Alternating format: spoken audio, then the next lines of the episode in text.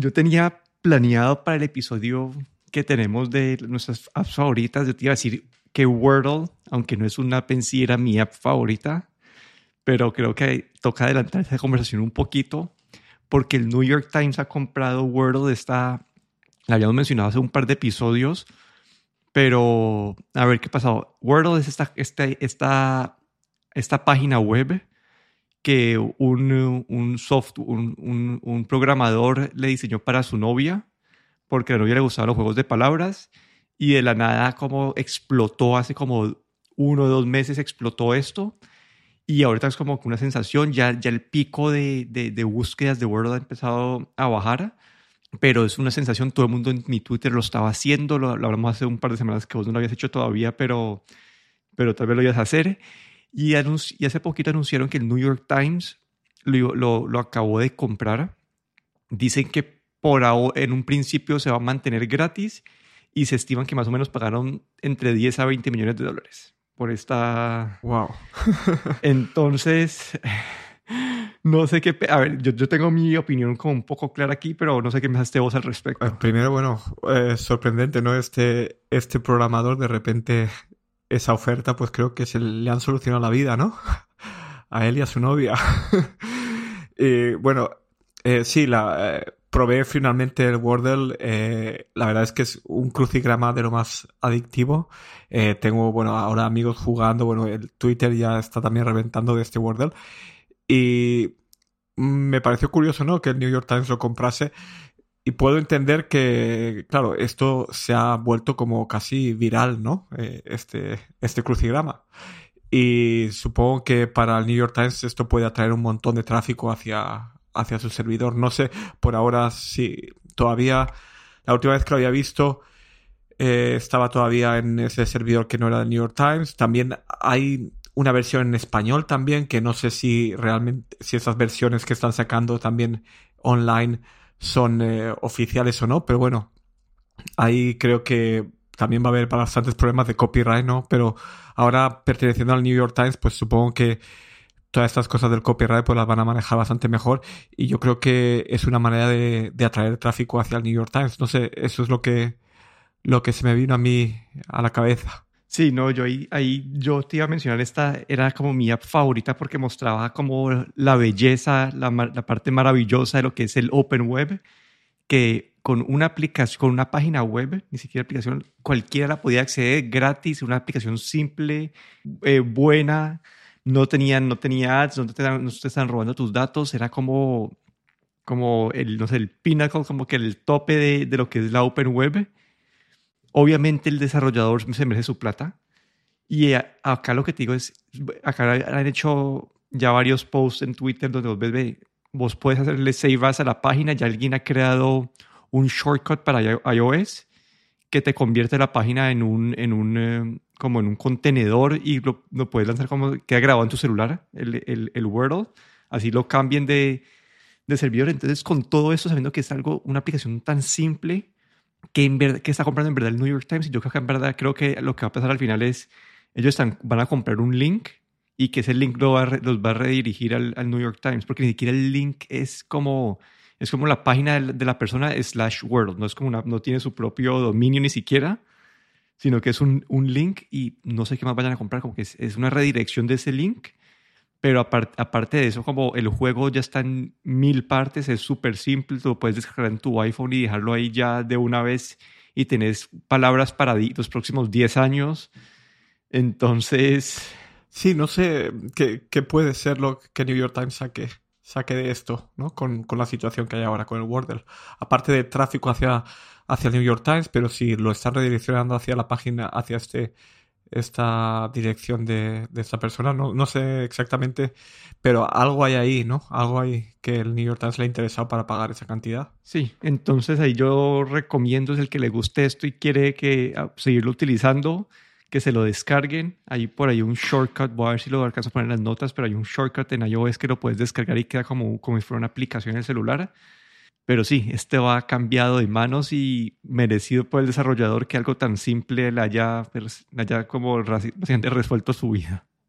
Y en otras noticias, hace en CES hablamos de los procesadores nuevos de Intel que había anunciado que estaban a la par de, de los de Apple, que ah, Intel, Intel, decía que eran los mejores procesadores, que le iban a, a, ganar a los de Apple. Y ya han empezado a salir los benchmarks y en, en dispositivos reales. Acá la primera es una, un laptop de 17 pulgadas tipo gamer, con un procesador de ellos.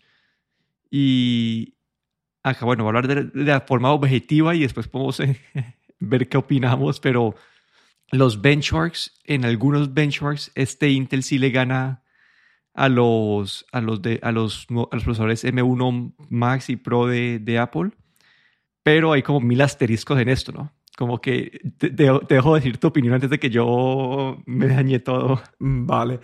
Pues eh, sí, como has dicho, este procesador eh, parece que incluso ganar a, a los M1 Max, ¿no? Eh, creo que hicieron una comparativa con, con eh, programas de Adobe, porque claro, si utilizas programas de Apple para hacer la comparativa, Apple siempre optimiza para sus propias aplicaciones, pero con Adobe, que es, digamos, multiplataforma, aquí hicieron la comparativa y, claro, eh, en algunos casos incluso supera a estos M1 Max, pero hay un gran arterisco y primero es que esto, este este laptop con el que hicieron la comparativa de estos eh, chips Alder Lake, estos chips móviles, eh, vale eh, 3.999 dólares. Es decir, es un laptop de 4.000 dólares.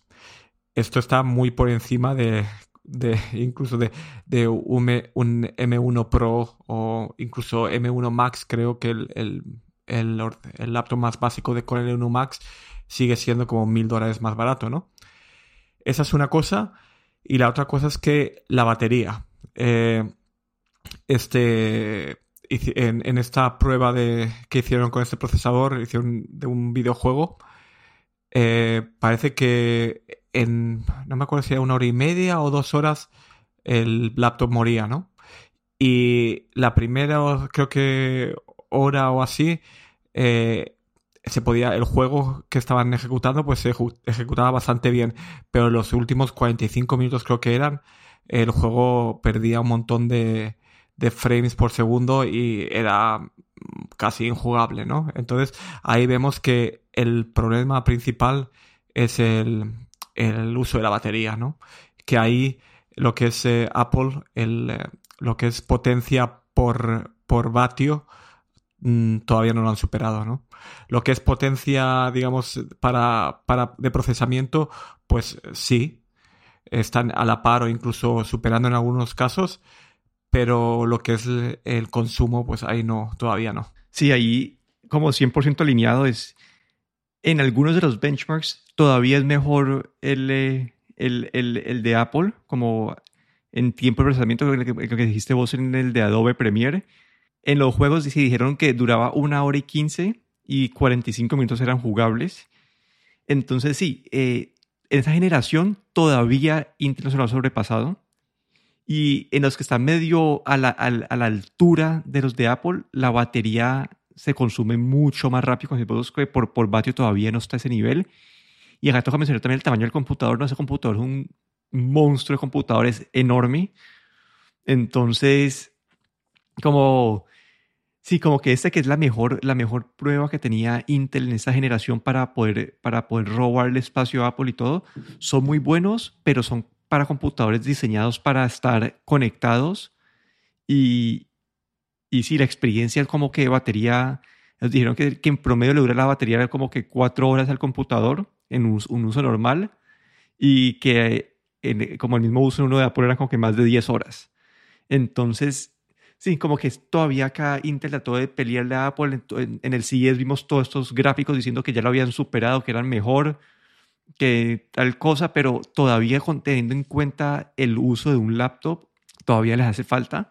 Y acá me queda a mí un poco de preocupación eh, para los, los de Ultrabooks. ¿Cómo se va a comportar? Como que en un Ultrabook la, el uso de batería es aún más importante que en estos gamers así enormes entonces mi pregunta va a ser cómo se van a desarrollar y si estas capas de, deficiencias que ellos prometieron en verdad si van a, a, agregar valor o no. Porque en este momento todavía lo veo un poco no sé, veo incompleta la historia y yo veo que esa generación todavía, todavía no nos van a alcanzar y todo depende, ¿no? ¿Qué va a pasar con la, con la línea M2 de Apple? Porque si, como que si, yo creo que un año más, Intel puede quedar a la altura de Apple tal vez, asumiendo que Apple no mejora este año, pero en mm, teoría Apple debería seguir, debería seguir mejorando. Entonces, a Intel en su competencia con, con Apple y con eh, AMD, todavía los veo, sí, como que los veo un poco quedados, pero creo que en un par de años, está, pero eso sé, al final es bueno para la competencia, ¿no? Están todos luchando por mejorar y, al final es bueno para los usuarios. Sí, yo creo que como tú dices, eh, si Apple no mejora, pues, eh, pues van a alcanzar, pero yo creo que aquí vamos a ver una tendencia de que Apple va a estar, en este caso ahora con sus nuevos procesadores, va a estar siempre unos meses por delante de, Intel. Yo creo que ahí eh, Intel se va a quedar un poco, mientras no haga un cambio muy grande, siempre va a estar un poco por detrás de, de Apple en ese aspecto. Sí, y bueno, y acá por último hoy, esta semana se ha derrumbado la acción de Facebook. Ha caído como, creo que fue como 20 y algo de por ciento. Y han habido aquí dos puntos grandes. Bueno, creo que son tres. Como uno es eh, el estado de, o que ya está como, no sé cuál es la palabra correcta, pero el estado de vejez, como de, no vejez, de maturity, ¿cómo se llama? De, de, madurez. sí, madurez, Sí, de madurez de, de las plataformas de Facebook. El otro es la competencia y el tercero es la inversión que están haciendo ellos en, en su metaverso.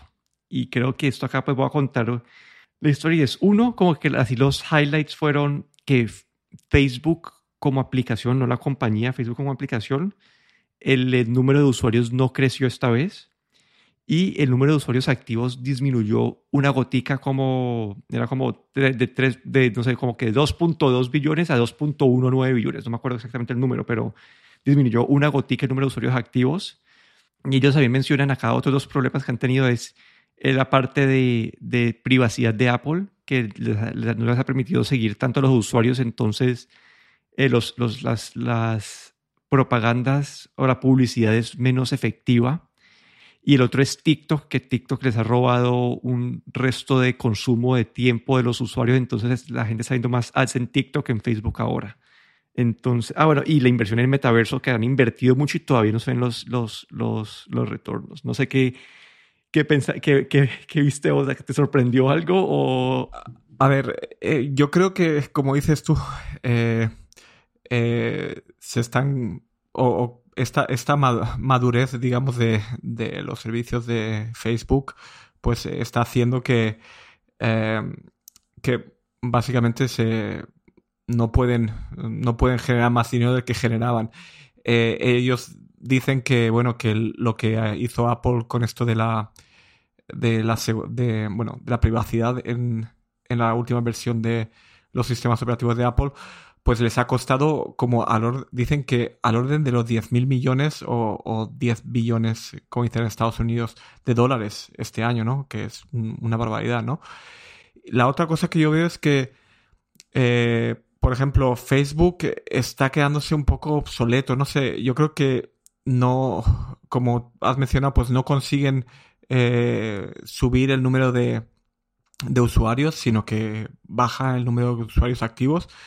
Luego tenemos el TikTok, que es una competencia al Instagram sobre todo, que yo creo que el Instagram ahí sí que está eh, pues subiendo bastante entre la gente joven. Y el WhatsApp, que yo creo que sobre todo el Instagram y el WhatsApp no sabe muy bien cómo monetizarlo. El Instagram sí que están pues intentando hacer lo que hacen en el Facebook, ¿no? Entre lo de meterlos en, tus feeds, pues propaganda, pero creo que no es tan eh, exagerado como en el Facebook, ¿no? En el Facebook eh, cada, creo que cada tres, uno de cada tres posts son de propaganda de Facebook. Y yo creo que el problema que tienen principal con los servicios que tienen ahora es que no, no encuentran la manera de monetizarlos porque WhatsApp WhatsApp es un gigante, pero ¿cómo, cómo monetizarlo? ¿Cómo sacarle más dinero de lo que, de lo que le están sacando ahora, no? Porque sobre el WhatsApp, pues eh, por lo menos aquí en Europa, pues no te, no te pueden mandar propaganda o no te mandan propaganda, pero ¿cómo cobrar a, los, em, a los negocios, por ejemplo, que quieren eh, acceder a, a sus usuarios o a su público vía WhatsApp, ¿no? Yo creo que no hay una, tal vez no hay una, una idea clara de cómo monetizar eh, WhatsApp e Instagram. Instagram más, es más, bueno, es más obvio, pero WhatsApp yo creo que ahí no saben todavía. Y luego, como dices tú, pues el metaverso, que esto es una inversión a, largo plazo. Y bueno, estas compañías, eh, como vemos, pues eh, yo creo que van más a corto plazo. y, y, cuando uno invierte en estas compañías que, que son básicamente digamos, eh, no hay ningún producto, digamos, eh, real, pues yo creo que esas compañías pues suben y bajan como la espuma y, necesitan siempre, yo creo que las estrategias a corto plazo para, para generar dinero, ¿no? Y eh, metaverso es algo un poco más a largo plazo y creo que esto es lo que, lo que se ve ahora, ¿no? Con los resultados. Pero no sé, no sé cómo van a poder ellos em, mantenerse, ¿no? y presentar mejores resultados en los eh, siguientes trimestres. Eh, vamos a ver cómo, cómo se las ingenian, pero bueno, son eh, esta meta o, los dueños de Facebook son es bastante grande. Yo creo que ahí se van a poner las pilas y algo van a tener que hacer, pero no sé, veo que están en un momento difícil. Sí, en, cuanto a esas compañías, creo que se espera siempre es crecimiento, como decías vos, como que lo que uno quiere ver es, esas compañías que no tienen como su, su producto físico, que también lo que uno quiere ver es que estén creciendo y creciendo, adquiriendo usuarios y todo eso.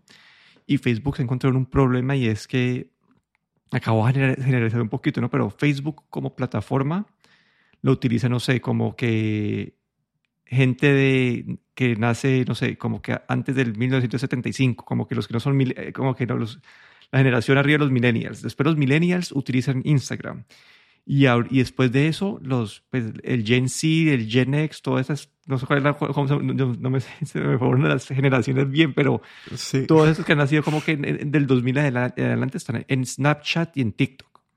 Entonces Facebook ha perdido toda esta, esta base de usuarios que en teoría deberían ser su futuro.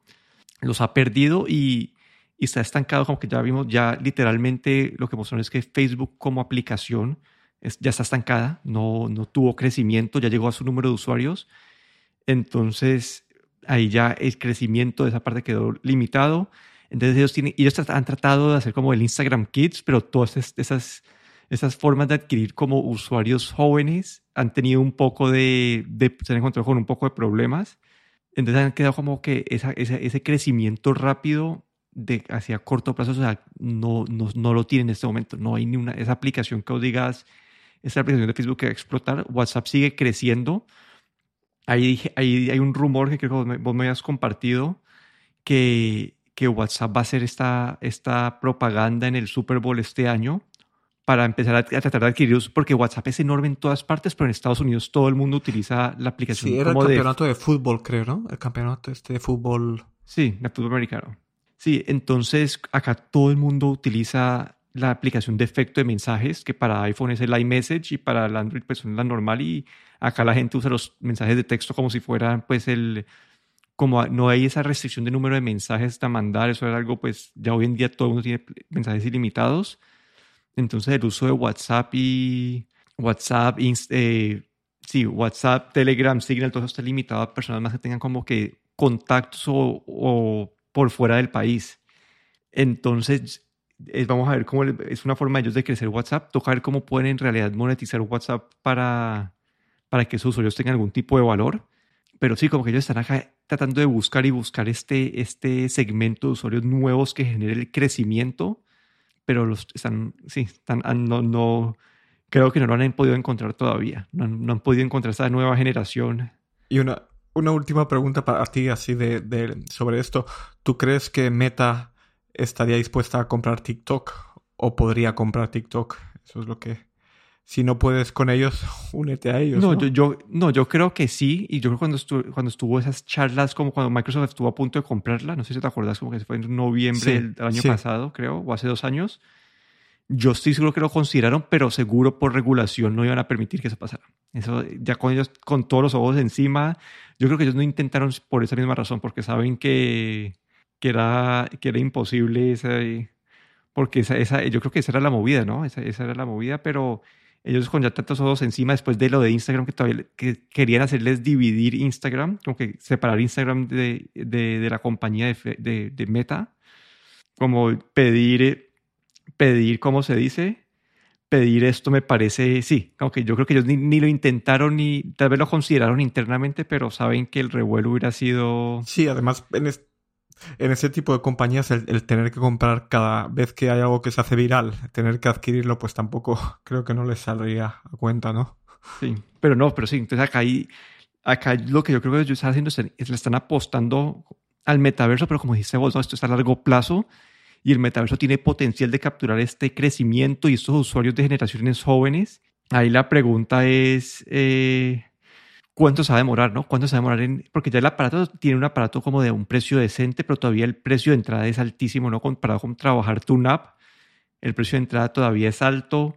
Eh, ya, no sé si viste en Instagram estos, estos, eh, no sé cómo, como estos eh, iconos, no, como que avatares que han sacado en, Instagram nuevos.